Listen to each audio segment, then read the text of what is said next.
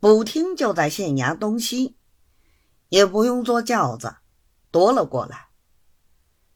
单太爷接着寒暄之后，便问：“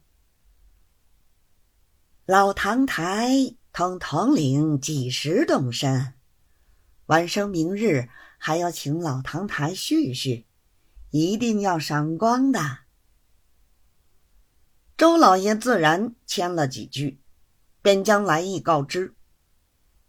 单太爷道：“绅士商人。”与统领的口碑都有限，如今要他们送万民伞，就是贴了钱，也万万不会成功。不如不去说的好。老唐台如果怕统领面子上难以交代，晚生有句老实话：除非统领大人自己挖腰包不可。若以现在外面口碑而论，就是统领大人自己把牌伞做好交给他们，他们也未必就肯送来，因为来了就要磕头的。老唐台如今要办这个，以晚生愚见，这笔钱是没有人肯出的。果然自己挖腰包把伞做好，由晚生这里雇几个人替你钱了去，也还容易。但是这些带顶子送的人哪里去找？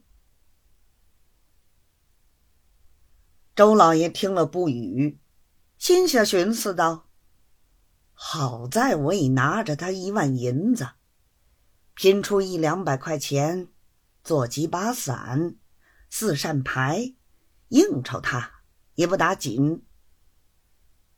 想罢，便对单太爷道：“这个钱现在归兄弟拿出来，你不必愁。但是请几位朋友去送，总得你老哥想个法子。到底你老哥在这里做官做久了，外面人头熟。”说出去的话，人家总得还你个面子。单太爷道：“人头果然熟，然而也要看什么事情。我替老唐台想，你们带来的营头，还有炮船那些统领、帮带、少官、市长，哪一个不是颜色顶子？去同他们商量。”到了那天，捡几个永远见不着统领面的，叫他们穿着衣帽来送，就说是本地申金，横竖进来磕过头就出去的，谁能辨他是真是假呢？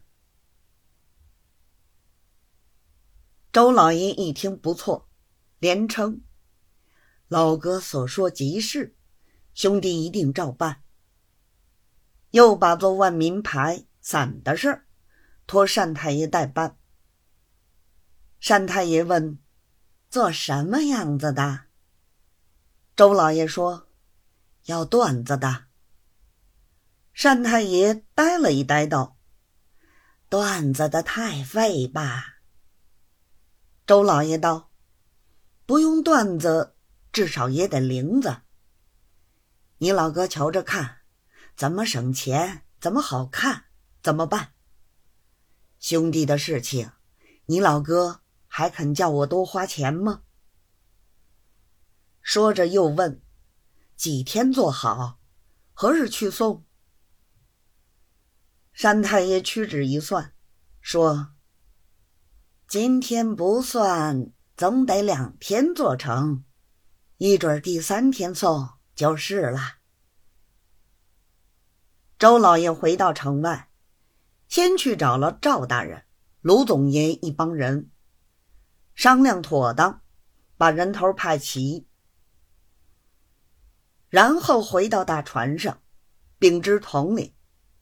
统领自然无话，预备第三天早上收过万民伞、得正牌之后，饭后开船回省。